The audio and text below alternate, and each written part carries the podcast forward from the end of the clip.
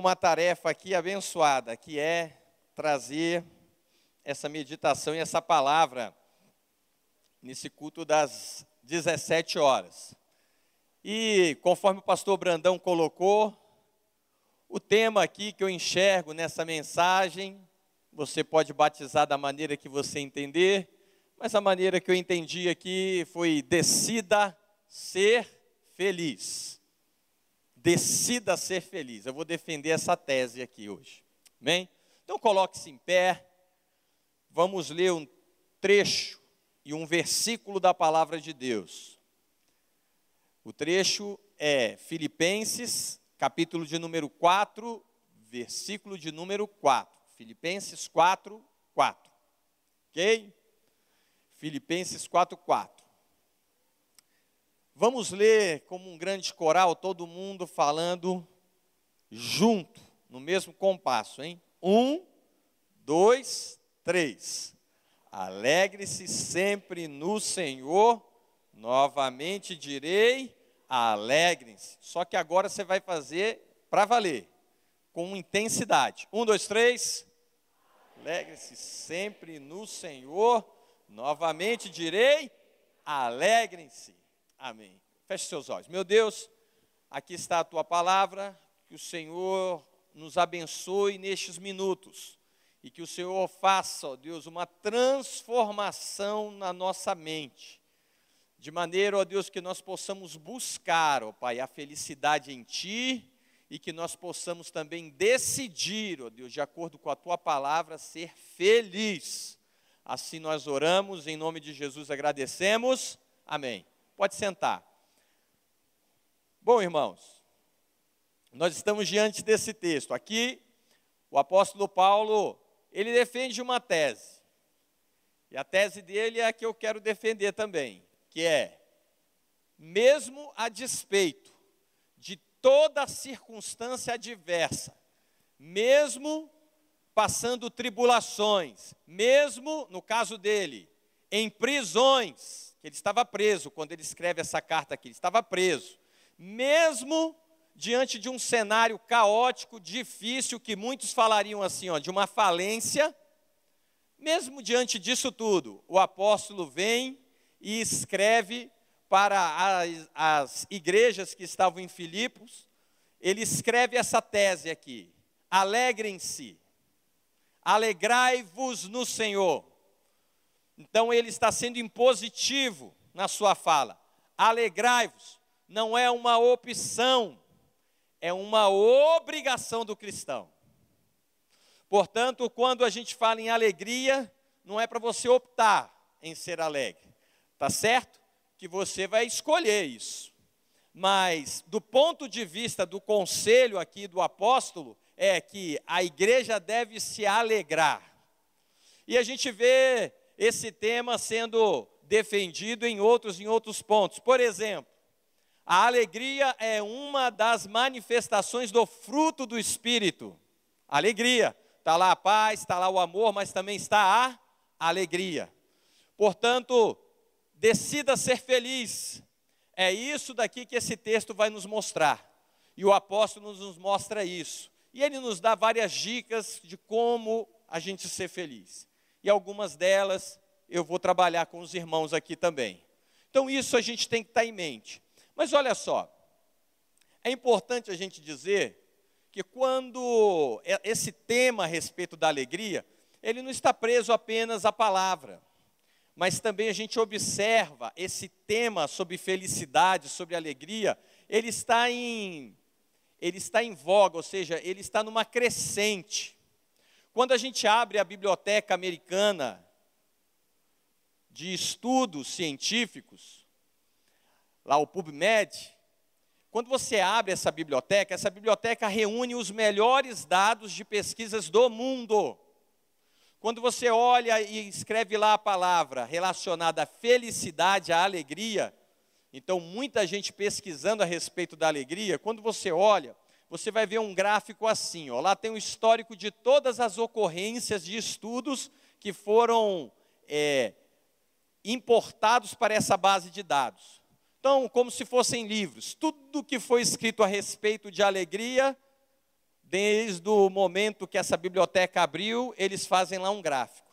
E aí o que acontece? Esse gráfico, ele vem baixinho a respeito do tema de alegria. Quase ninguém pesquisava. Ocorre que quando chega em 2008, há uma inflexão assim na curva, assim, uma mudança brusca na curva. A partir de 2008 começa a crescer muitos estudos a esse respeito, a respeito da felicidade, da alegria. De sorte que se você pegar nos cinco últimos anos, você vai ver cerca de 2.500 artigos escritos a esse respeito. Ou seja, há um interesse muito grande em todo mundo para saber como ser feliz e a respeito da felicidade. Então há uma crescente, tanto por parte dos cientistas, e assim é óbvio, a igreja também busca trabalhar esse tema. Então essa é uma curiosidade. Então aqui eu quero trabalhar o misto daquilo que a gente consegue observar à luz da ciência e também à luz da ciência cristã. Na realidade, eu enxergo da seguinte maneira, eu defendo isso daqui. Na verdade, todo conhecimento, todo bem que existe procede, assim a Bíblia nos fala, procede de Deus. Deus ele inspira os cientistas. Deus inspira os cientistas. Às vezes o cientista, ele nem sabe que está sendo usado por Deus, mas Deus usa o cientista. Então aqui a gente já tem que quebrar primeira, um primeiro estigma, uma primeira barreira. Às vezes a gente acha que um profissional da área de saúde ou qualquer outro profissional não é capaz de nos ajudar. Mas isso é uma mentira. Eles são capazes sim de nos ajudar. Deus pode usá-los sim. Então todo conhecimento perfeito e que visa o bem para o homem procede de Deus vem do coração de Deus, é inspiração de Deus. Alguns homens estão conscientes quanto a isso, outros não. Pois bem, então o que, que eu quero mostrar aqui? Que a luz da ciência, do conhecimento, o conhecimento vem de Deus. Afinal de contas, vamos lá, a sabedoria é fonte de quem? De Deus. A inteligência é fonte de quem? De Deus. E o conhecimento é fonte de Deus. Assim diz os provérbios capítulo 22, 23, 24, você vai ver uma narrativa a esse respeito. Pode tomar aí essa, esse, essas indicações de texto, vai te dar uma ideia quanto a isso. Pois bem, então aqui, à luz da ciência e à luz da ciência bíblica cristã, eu quero trabalhar em cima desses pontos. Tá, quando a gente vê a respeito de felicidade, por exemplo, os filósofos gregos já falavam a esse respeito algumas linhas filosóficas gregas diziam o seguinte: que a felicidade ela pode ser encontrada, escute nisso, olha como é que isso é atual. A felicidade ela pode ser encontrada por meio de uma do hedonismo, ou seja, da busca do prazer. Então, a nossa felicidade consiste nessa linha desses pensadores, consiste na busca do prazer. Esses hedonistas, eles falavam que a gente tem que buscar o prazer a qualquer custo. Olha só o perigo dessa, desse entendimento. Então, tenho que buscar o prazer a qualquer custo. Eu tenho que entregar a minha vida para a busca do prazer. Porque a minha vida é buscar o prazer. Acontece que a gente vai ver que na Bíblia ela não vai apoiar essa linha filosófica. Tanto que um homem muito sábio da Bíblia, ele resolve apostar nessa, nessa luz desse conhecimento, a busca pelo prazer, custe o que custar. O nome desse homem é Salomão. Salomão, ele quis buscar o prazer, custe o que custar. Você pode ver, e aí fica um dever de casa para você, leia na sua casa esse interessante texto. Eclesiastes capítulo de número 2. Eclesiastes capítulo de número 2. Leia na sua casa. Ali você vai ver Salomão falando assim, ó: "Eu dei a minha alma à entrega do prazer". Aí ele narra. A Bíblia ela é clara, irmãos, ela rasga. Os personagens bíblicos são assim transparentes. E Salomão é um desses que deixa a sua vida assim, ó, transparente. O que, que ele fala? Ele fala que entregou a sua vida ao prazer. Que prazer? Um, ele encheu a sua vida de bebida alcoólica. Era a droga que ele tinha na época. Ele foi para o lado do veio do prazer de resolver o aqui e agora, e aí ele se entregou nesse prazer, bebeu, encheu a cara. Outra, ele foi para o lado da perversão sexual. Salomão chega num nível tão grande de perversão assim sexual que ele não se contentou ter uma, duas, três, nem quatro, nem dez mulheres. Ele chega a um absurdo número de mil mulheres. Mil mulheres. O que, que isso revela? revela uma doença na alma. É uma doença na alma. Ele precisava de ajuda. E aí o que, que acontece? Ele, pela busca do prazer, ele entra nisso. Ele também entra como alguns têm entrado nesses dias. Veja como que isso é atual. Ele entra no lado da aquisição, adquirir coisas por adquirir, futilidades. Do tipo, tem pessoas hoje que estão pagando um celular em 36 vezes. Mas aí olha um outro celular que foi lançado e por conta do marketing ali, da compra, a pessoa acaba indo lá e comprando aquele celular e fazendo uma nova dívida, porque não consegue ficar sem uma novidade. Busca do prazer na compra. Isso é muito verdadeiro. Por exemplo, pega aí uma pessoa que está triste, pega aí às vezes uma mulher aí, dá um cartão para ela, ela está triste, dá um cartão de crédito para ela e manda ela ir comprar no shopping, você vê como é que ela ri. opa, opa, a felicidade danada. Não só a mulher, o homem também. Tem homem que é viciado, vai lá e compra roupa, compra, compra 600 mil sapatos, aquela coisa toda. Porque o aqui agora é um sistema de recompensa. Pum, toma lá da cá. Acontece que a Bíblia não apoia essa daí, essa filosofia. Diz um escritor o seguinte: ele fala assim: o prazer por si mesmo embora seja bom, não soluciona todos os problemas e nem satisfaz o coração humano. O nosso coração sempre quer mais. Então não é por essa linha, não é pela linha do prazer, pelo prazer, custe o que custar, que nós vamos encontrar felicidade.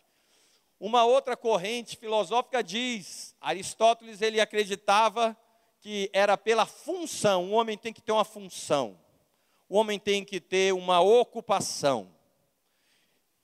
Ele tendo essa função e essa ocupação, ele se sentindo útil, aí ele encontra felicidade. Ele acreditava nisso. Embora seja um pensamento bom, é importante a gente ter uma ocupação, isso é legal, é interessante, mas isso por si só não resolve todos os problemas. Senão, nós não teríamos médicos muito bem-sucedidos, tristes, bem-sucedidos na sua ocupação, tristes. Não teríamos políticos, não teríamos empresários, não teríamos funcionários públicos. Você quer ver muitas pessoas infelizes? Vai nas repartições públicas da vida aí e pergunta se aqueles funcionários públicos estão felizes. Se tem funcionário público aqui, sabe disso. É um grupo muito infeliz, muitos são infelizes reclamam o tempo inteiro nesse emprego, eu ganho pouco, é injusto, e vai por aí, vai. Pode ver, muitos são infelizes. Na última reportagem do Correio Brasiliense está lá a capa, capa da revista Saúde, um funcionário público. Passou num concurso muito disputado, mas quando ele vê como é que era a sucessão da carreira, enfim, como é que ele ia progredindo na carreira, ele fica triste, com depressão e com vários chiques nervosos. Como ficar piscando o olho o tempo inteiro, ficar com algumas maniazinhas. Então, ou seja, essa tese de Aristóteles cai por terra. Não é só por aí. Aí vem alguns estudiosos cristãos, como Agostinho, como Tomás de Aquino, que por mais que as pessoas enxerguem assim hoje na igreja, falam assim, esse daí são, não são santos da igreja católica, pastor. Misericórdia, você está vendo isso daí, pastor? Então o que acontece? Não, esses homens, quando escreveram, irmãos, eles nem imaginavam que a igreja católica iria canonizá-los. E eles escrevem coisas que são úteis para nós, para a sociedade, para a humanidade. E eles escrevem coisas boas, como, olha a tese desses dois, que o homem, ele precisa sim ser útil. É importante, todos nós atendemos a um propósito. Quando nós percebemos qual é o propósito nosso aqui nessa terra, isso alivia o nosso coração, porque nos dá significado à vida. Tem muita gente que é infeliz porque não consegue enxergar significado na vida. Pode ver. E aí o que acontece? Só que para além disso, eu não posso apenas entender e saber qual é o significado que eu tenho que ter para a minha vida. Tem que ser para além disso. Eu tenho que perceber que para eu ter a felicidade, além de eu saber o significado, o propósito, os valores para a minha vida, eu também tenho que me associar o tempo inteiro com Deus. Então, esses irmãos, Agostinho, Tomás de Aquino, irmãos nossos, eles colocam isso. Eles colocam que a gente deve estar associado com Deus. A nossa felicidade está em Deus. Então diga bem forte para a sua alma hoje isso daí. Repete bem alto assim, fala assim: a minha felicidade está em Deus. Alguém concorda com essa afirmação? Está em Deus. Está em Deus. Então é isso. Olha o que, que esse Santo Agostinho aí, o dito Santo Agostinho, fala. Ele fala assim: olha só que lindo isso aqui. A busca de Deus é a busca da alegria. O encontro com Deus é a própria alegria. Quem já encontrou alegria na sua vida aí? Quem encontrou alegria? Encontrou Deus, foi achado por Deus. Deus faz morada no seu coração, portanto, alegre-se alegre-se, porque você encontrou-se com Deus, e isso é um fato muito importante, porque Deus habita em nós. Jesus revela para nós que o reino dele está em nós. E o reino de Deus é justiça, é paz, é alegria no Espírito Santo. Inclusive, ele fala aqui, o apóstolo Paulo é o autor dessa desse versículo, em Romanos capítulo 14, versículo 17. Ele dá até uma confrontada nos crentes. Paulo sabia, crente, povo de Deus é povo de Deus desde sempre. Olha como é que ele inicia esse versículo. Ele fala assim: Porque o reino de Deus não é comida e bebida. De que que crente gosta, irmão? Comer e beber, refrigerante, não é tomar cachaça. Apesar que tem uns hoje aí que gostam disso também. Mas o que acontece? Não é comida e bebida, não é isso. Porque tem muito irmão que fala assim: vai ter uma festa na igreja. Uh, vem aquele muvucão. Uh. Inclusive em igreja a gente vê um monte de coisa. Uma vez numa festa aqui na igreja, essa me marcou. Olha só essa daí. Aí festa na igreja, vai ter festa na igreja. Vem aquele galerão, aquele arrastão de crente. Uh, uh, uh, eu vou comer. Ele não quer nem saber o que, que vai ter, mas vai ter comida. O cara vem no arrastão. Aí que acontece? Aí vem, começa a servir. Olha o que uma irmã me faz. Salgadinho, docinho. A irmã pega assim, ó. E ela pensando que estava escondidinha. Ela pegou assim, tirou um saquinho desse de compra aquele saco faz barulho, né, irmão? Não adianta você tentar esconder aqui, faz barulho. A irmã ainda fez assim, ó, estava uma muvuca, né, aquela, aquela fala, falação na igreja. A mulher pegou, a irmã pegou e fez assim, chá. E aí pegou assim os pratinhos e ia derrubando os pratinhos dentro da. Quem é que nunca fez isso na festinha? Então o que acontece? Ela foi bum, bum, bum. Povo de Deus, só que o reino de Deus não é isso. O apóstolo fala que o reino de Deus não é comida e nem bebida, mas é justiça, é paz e alegria no Espírito Santo. Você seja cheio do Espírito Santo e a sua vida vai ser feliz. É essa, essa é o mistério. Para eu decidir ser feliz, eu tenho que decidir fazer o quê? Me associar a quem? Ao Espírito Santo de Deus. É tão simples essa exposição e essa tese aqui que eu, de, que eu estou defendendo, porém muitos se esquecem. Não é incomum hoje, se você passa num inquérito na igreja, se nós aplicássemos aqui agora um questionário sobre nível de ansiedade, de estresse, e até se aplicasse aqui alguns questionários que conseguem ter sensibilidade de perceber pessoas com sinais e sintomas de depressão, eu não surpreenderia que a gente ia ter aqui muitas pessoas com isso. Muitas pessoas. Apesar disso que eu estou falando aqui ser muito simples, mas tem muita gente que não está mais associada com Deus. E o que Deus quer, irmãos, é que a gente saia do plano natural, do plano natural e a gente passe para o plano sobrenatural. Para isso a gente precisa de um veículo. Que veículo é esse? Esse veículo tem o nome de fé. Sem fé é impossível agradar a Deus. Sem fé, nós temos que ter a fé. A fé nos tira da ignorância espiritual. Apóstolo Paulo fala que o homem espiritual compreende bem todas as coisas. Daí eu pergunto para você: você quer ser feliz?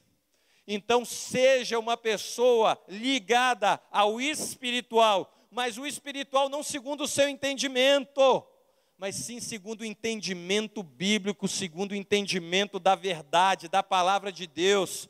Deus revelou a sua vontade, Deus manifesta o que é que a gente precisa fazer para ser feliz. Está tudo aqui explícito, irmãos. Está claro como a luz do dia. Tanto que a palavra de Deus fala que as coisas reveladas pertencem aos homens e os mistérios pertencem a Deus. Deus já revelou qual é o segredo da nossa felicidade. O segredo da nossa felicidade consiste em a gente estar com Deus e a gente estar associado com o Espírito Santo de Deus. Portanto, hoje comece a falar: Espírito Santo habita na minha vida, Espírito Santo vem sobre a minha mente. Oh Deus, eu quero andar contigo por todos sempre. Me acompanha, me faz lembrar as coisas que o Senhor tem escrito, porque assim eu vou ser cheio, cheio da presença, cheio da alegria. Receba da porção do Espírito Santo de Deus, receba a presença do Espírito Santo de Deus na sua vida e assim seja feliz, decida ser feliz dessa maneira.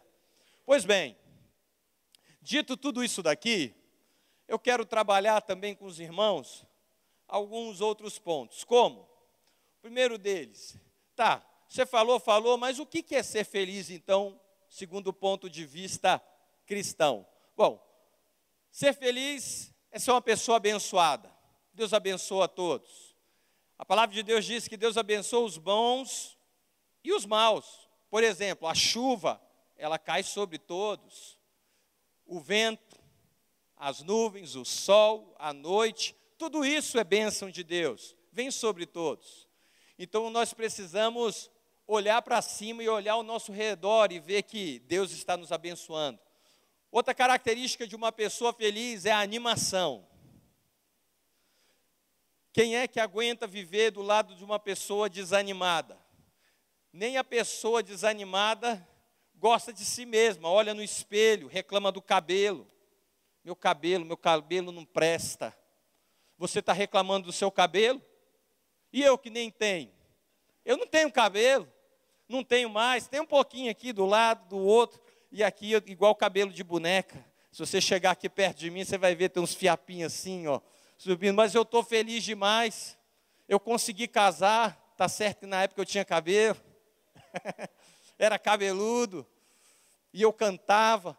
Conheço a minha mulher numa vigília. Mas o que, que me chamou a atenção? Você que está solteiro e está querendo assim, poxa, eu queria ter alguém para me acompanhar, ter uma pessoa para eu casar. Olha aí, pessoa quer casar, ninguém consegue casar com a pessoa tristonha, não, gente. Com a sua cara, você está fazendo concurso para carranca, é? Carranca, aquela cara azeda. Não, pelo amor de Deus, vê se sorri. A palavra de Deus diz que o coração alegre, ele aformoseia o quê? O rosto é melhor que qualquer plástica, é melhor que o lift, é melhor que o botox. Eu conheço gente que coloca botox, mas você olha para a cara da pessoa, eu conheço um pessoal assim que tem dinheiro, tem dinheiro para botox. Coloca botox, fica tudo paralisado, né? A pessoa vai rir, fala assim: "E aí, tá tudo bem?" Você está triste? Fica assim aqui, trem parado. Então o que acontece? A pessoa tem, só que a alegria é algo que é impossível de esconder a felicidade. E quando a pessoa fala assim, que o crente é o povo mais feliz da terra, eu acredito nisso. Isso é verdade sobre a sua vida ou não é? Tem gente feliz aqui? Tem crente aqui? Eita, crentarada bonita, rapaz. Crente é bonito, irmão. Crente feio é crente que está afastado de Deus. Crente feio é crente que está afastado de Deus. Crente gosta de vir arrumado para a igreja, gosta de vir cheiroso, não é? Tem uns aí que estão. Está afastando de Deus, não. Passa um doutor Rex aí nesse sovaco, não é? Faz alguma coisa aí, meu irmão. Minâncora no rosto. Mas o povo crente é feliz. Um irmão lá na. Olha só esse irmão lá do prédio. Olha que irmão abençoado. Lá no prédio tem um irmão. Tem dois crentes lá. Um é o que fala aleluia o tempo inteiro. Irmão faz aleluia. Ele pega, ele, ele trabalha pesadíssimo. Ele pega lá os carrinhos lá, cheio de, de entulho.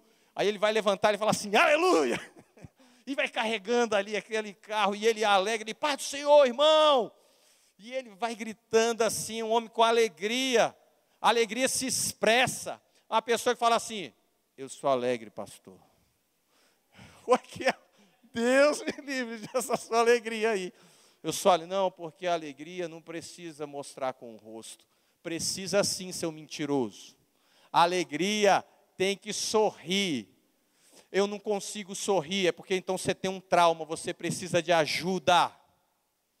Você que não consegue sorrir, você está com um problema e não fica dando uma de crentão, não. Eu vou orar a Deus e Deus vai, Deus vai resolver. Deus já resolveu. Sabia que Deus já chamou vários profissionais, tem um psicólogo para você poder con é, conversar. Porque isso aqui que a gente trata no púlpito é um incentivo. Mas trabalhar lá nas emoções, você precisa de ajuda. Às vezes você está faltando hormônio aí no seu corpo, você está com um problema hormonal, meu irmão, minha irmã. Está com um problema hormonal você está na andropausa, você está na menopausa, você está com um problema hormonal, é por isso que você está triste.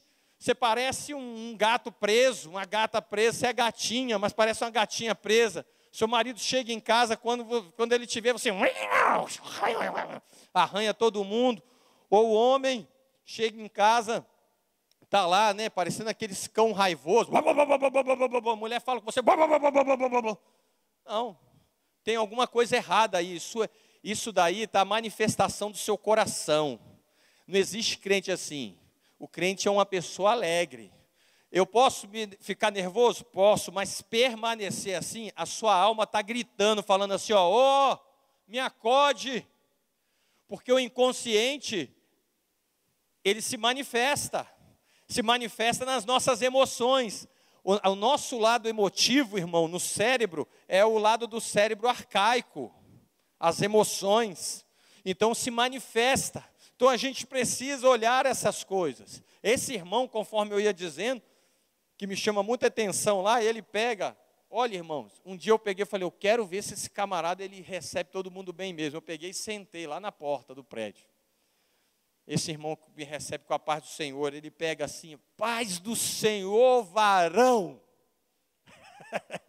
aí eu falei, é isso aí, rapaz. Aí eu peguei, não, não apertei a mão dele falei assim, a paz do Senhor, meu irmão. Dá um abraço nele. Cadê o abençoadozinho, que é o Bernardo? Está ali. Ele é um menino feliz, né? Falei assim, é, ele é feliz demais. Aí ia passando uma outra pessoa e fala, bom dia! A pessoa leva até um susto, porque em Brasília o pessoal geralmente é assim, né? Bom dia, o cara. Aí o que acontece? Ele, ele recebe todo mundo bem. Sabe o que acontece com pessoa alegre? Nenhum patrão quer perder um empregado feliz. Olha só o que acontece com esse cara. Entra e sai, entra e sai empresa. Quem é que não é mandado embora? O irmãozinho feliz, o irmão alegria. Eu chamo ele de irmão alegria. Ô irmão alegria! E aí o que acontece? Eu sei disso. Agora você, por muito menos, seu patrão pega lá, atrasou o salário, aí você está triste, sabe o que você pode fazer? Você pega e começa a sorrir. O cara atrasou o salário, você fala, ô patrão, lembra de mim, hein? Ou se não tem alguma coisa assim, você continua alegre. Sua mulher não está te dando uns beijinhos, aí você vai ficar com a cara nervosa para ela, aí que você vai repelir ela mais ainda. Fala assim, ô oh, meu amor, você não quer me dar um beijo, mas me dá um abraço. Faz alguma coisa diferente. Tem que ter a criatividade. A alegria, irmãos, ela é tão tremenda, e os estudos vão mostrando isso. Sabe o que, que ela faz? Quem é alegre tem um cérebro mais oxigenado. Os sistemas das vias de prazer, eles estão relacionados com o acesso na nossa memória ligado ao que? A criatividade. Uma pessoa alegre, ela consegue criar mais. Uma pessoa triste, não. A pessoa triste, ela vai se fechando, fechando. E o cérebro da pessoa triste, se você for lá estudar e cortar e ver, você vai ver que vai ter em algumas áreas até alguma atrofiazinha, morte de neurônios, alterações de sinapses, enfim. Então, sabe o que é muito importante? Você ser feliz, que você receba na sua vida a alegria do Senhor. E a palavra de Deus fala que a alegria do Senhor é a nossa força nós nos alegramos na esperança do Senhor, nós nos alegramos em Cristo, nós nos alegramos nas nossas fraquezas, nós nos alegramos nas nossas dificuldades, nós nos alegramos com a vitória do nosso irmão, nós nos alegramos quando oramos, nós nos alegramos quando nós cantamos, nós nos alegramos quando ouvimos uma mensagem que nos desafia, nós nos alegramos quando buscamos a Deus. Portanto, você tem tudo para ser feliz seja feliz, decida ser feliz. Jesus está aqui e o Espírito dele vai te mover para a felicidade. É uma questão de decisão. Amém? Bom, dito essas coisas, e caminhando para o final, os estudiosos observam aqui alguns fatores que estão que influenciam a felicidade. Por exemplo, dizem alguns estudiosos que 50% da nossa felicidade está relacionada à nossa genética, à herança que recebemos dos pais. Então você que é pai e mãe, saiba que os seus genes eles não são assim tão imutáveis quanto se pensava. Se você for uma pessoa que sofreu muito, teve uma infância difícil. Não é porque você teve essa infância difícil que você vai ter que descarregar isso sobre a sua família, apesar disso estar carregado nos seus genes. Você pode mudar o ambiente. A palavra de Deus diz que o Senhor, Ele transforma a nossa vida. Quem crê nessa palavra? Quem crê nessa palavra? Transforma ou não transforma? Transforma. 50% está relacionado à genética. A outra parte, em relação à felicidade também, está relacionada com as circunstâncias, 10%, circunstâncias da vida, influenciam a nossa felicidade. Ao contrário que muitos pensam, as circunstâncias, ou seja, estou empregado, não estou empregado, meu marido, porque a vida é, é feita de várias faces, ou facetas.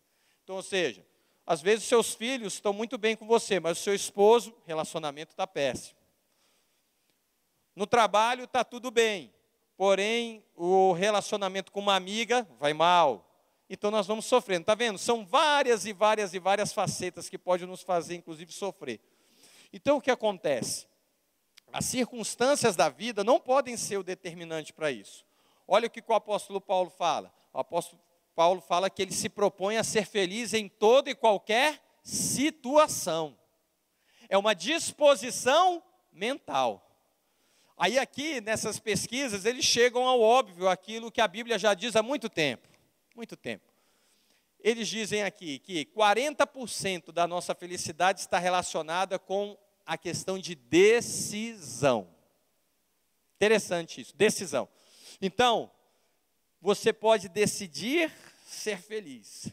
Exemplo, tornando prático. Você recebeu uma carga emocional negativa. Alguém fez uma coisa com você e que te machucou muito. As pessoas, mesmo tentando fazer o bem às vezes, nos magoam, isso é natural. seja na igreja, seja no trabalho cristão, seja com relacionamento de marido e mulher. Olha o que eu falava para minha mulher, eu falei assim, meu amor, eu, quando casar com você, ó, olha aí, olha só a fria que eu me meti. Assim, quando eu casar com você, eu vou te ajudar. Vou te ajudar em casa. Vou lavar. Vou aprender a cozinhar. vou fazer, vai acontecer. Ela é mesmo. E ela foi ficando animada, ó. Eita, eita, é mesmo. Eita. Aí o que acontece? Foi, foi, foi. Aí eu casei. Aí eu volto do trabalho, cansado. Aí ela pega e fala assim, toda vez, meu amor, lava ali a louça. Ai, minhas mãos, minha mão está ressequida. Não consigo. Aí que quando eu estou cansadão, eu assim, é mesmo? Aí eu fiz uma. Lava o banheiro, falei assim, aí ela me pega assim, olha só, irmão, isso aquele dia doeu demais em mim. Ela pegou e falou assim, lava o banheiro. Falei assim, mas lavar o banheiro? Falei assim, é, tem que lavar o banheiro, senão fica fedendo. É mesmo, né? Ela pegou, eu pensando que ela ia vir com uma vassoura, sabão em pó, e tá bom demais. Não, ela vem com uma escovinha assim, irmão, pequena. Ela falou assim: tá vendo ali aquelas rejunte? Tem que esfregar tudinho, ó, linha por linha. Eu falei assim, mas Falei, ah não, ah não. Aí eu comecei a esfregar aquilo, as minhas costas doendo, eu falei, ah não. E eu comecei a praguejar, igual o Jó, ah, minha vida, que onde que eu meti Jesus, eita ferro, e aí eu não fui aguentando aquilo, eu comecei a negligenciar. De maneira que a minha mulher pegou e me falou um dia assim, olha só, mulher sabe bater, né? sabe falar. Ela falou assim, ô Hugo, você está sorrindo aí, né? Um dia que eu estava no sofazão, vendo o jogo do Mengão. Aí ela falou assim: Até quando você vai ser uma propaganda enganosa? Eu falei: Eita! Epa! Isso não. Eu falei assim: É, você está sendo propaganda enganosa. Eu falei: Não, eu vou mudar. Não mudei muito, não, mas melhorei alguma coisa. Aí eu falei assim: Eu vou trabalhar para caramba. Aí eu fui trabalhar e consegui pagar uma pessoa lá, pelo menos uma vez na semana, consegui fazer alguma coisa. Está aqui a minha representante. Quando essa mulher começar a limpar aí, ó, eu estou aqui ajudando esse negócio. Aí ela ficou feliz, e aí é só love, né? Então, gente, é muito importante a gente se posicionar. Então, aqui nessa pesquisa, e aquilo que a palavra de Deus já diz, felicidade é uma questão de decisão. É decisão.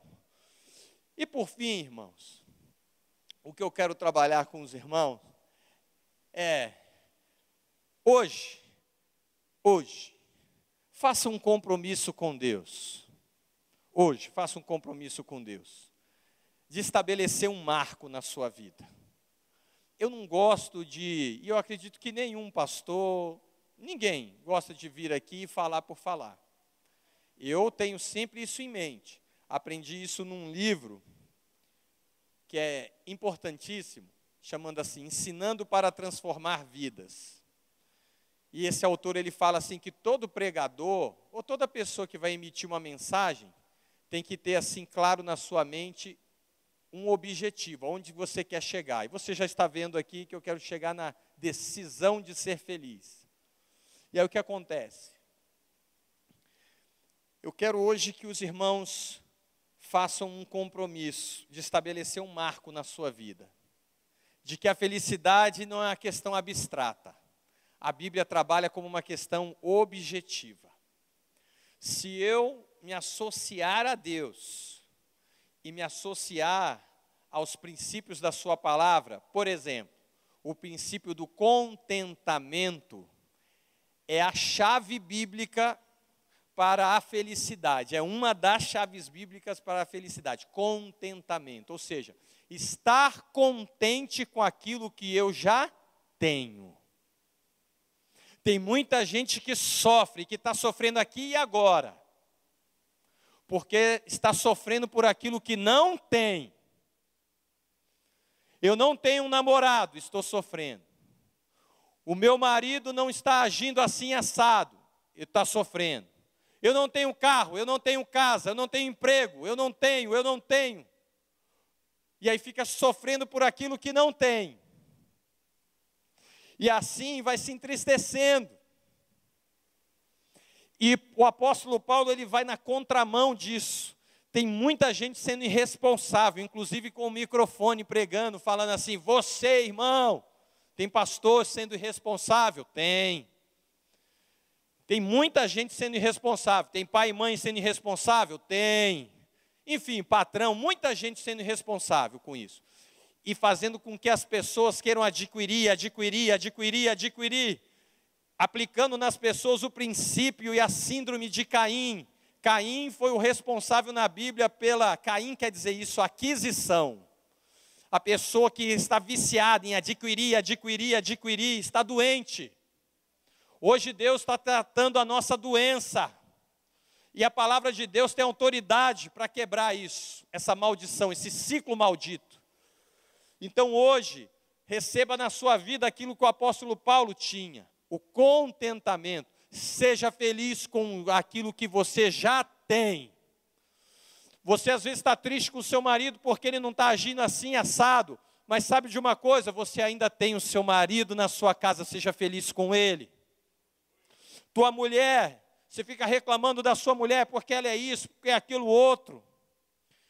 Seja feliz com aquilo que você tem. Olha lá para trás, você pediu essa mulher em casamento, você orou a Deus para te dar condições para tê-la. Deus te deu. Seja feliz com aquilo que você tem. O filho, você está reclamando do seu filho? Pois é, eu tenho uma notícia para você. Tem muitas pessoas gastando muito dinheiro tentando providenciar um, de, um, um bebê de uma maneira artificial e você, de maneira natural, conseguiu gerar filhos. Seja alegre com aquilo que você tem. Se o seu filho está rebelde, não se entristeça com ele assim, não. Você vai até ficar triste por uma situação ou outra. É óbvio que vai mas não desista dele, faça como o pai do filho pródigo, que acreditou no seu filho, mesmo ele saindo de casa, gastando herança, gastando na esbórnia, se quebrando todo, mas tem uma hora que todo mundo cai em si, o seu filho também vai cair em si, e você tem que estar lá posicionado, feliz, pronto para abrir, para abraçar, para beijar, porque é isso que ele vai precisar de você, não a sua acusação. O mundo já nos acusa, o diabo já nos acusa. Ele precisa do seu abraço, é do seu beijo. Beije seu filho, sim. Abrace seu filho, sim. Abrace as pessoas. Seja feliz com aquilo que você tem. Se você tem um fusquinha, seja feliz com o seu fusquinha. Não fique nessa, nessa síndrome louca de querer adquirir, adquirir, porque só tem uma forma de adquirir as coisas: é trabalhando arduamente. E a gente vê gente trabalhando de manhã, de tarde, de noite, sábado e domingo, e não tem tempo nem para si mesmo, e aí não entende porque está com esses sinais e sintomas: cabeça doendo, dores musculares, palpitação, transpirando a mão. A pessoa sente como um pensamento acelerado, vai dormir, não consegue dormir porque tem que pensar que amanhã, amanhã, amanhã, não consegue dormir está com uma síndrome aí. Tudo isso são sinais e sintomas que você está ficando doente. Hoje a gente precisa quebrar esse ciclo de doença. E a palavra de Deus veio e falou com você, falando assim: decida ser feliz. Às vezes você vai ter que largar algumas coisas. Peça a Deus sabedoria para tomar as decisões. Converse com os pastores, com as pastoras, com os líderes. Deus vai te ajudar nesse sentido. Seja feliz. Seja feliz com aquilo que você tem. Deus está te chamando hoje para estabelecer o marco, e o marco é esse. Se você decidir seguir esses princípios da palavra de Deus, eu quero te recomendar um provérbio a cada dia. Grave isso, escute, arruma seu jeito. Sabe o que você vai fazer? Você vai pegar e vai agora trabalhar assim, ó, vai ler um provérbio por dia. E você vai decidir, decidir cumprir com aquilo que a palavra de Deus diz. E você vai estabelecer um marco aqui hoje. E aí você vai ver o seguinte: você não vai viver mais da maneira superficial da felicidade, que é preocupar apenas com o momento. Você vai ver a sua vida como um todo. Você vai decidir ser feliz hoje, vai ser um marco. E aí sabe o que vai acontecer? Hoje você decidiu ser feliz. E aí você vai começar a caminhar, e daqui a um ano, ou antes, daqui a um ano, você vai olhar para trás e vai ver que aquela decisão que você tomou ali transformou a sua história. Então o que, que vai acontecer? Você vai considerar o seu passado, você vai considerar o seu presente, e você vai considerar o seu futuro, e o seu coração vai se encher de esperança. Hoje Deus está entregando na sua mão a chave da esperança. E a esperança, uma pessoa com esperança, ela luta até o final.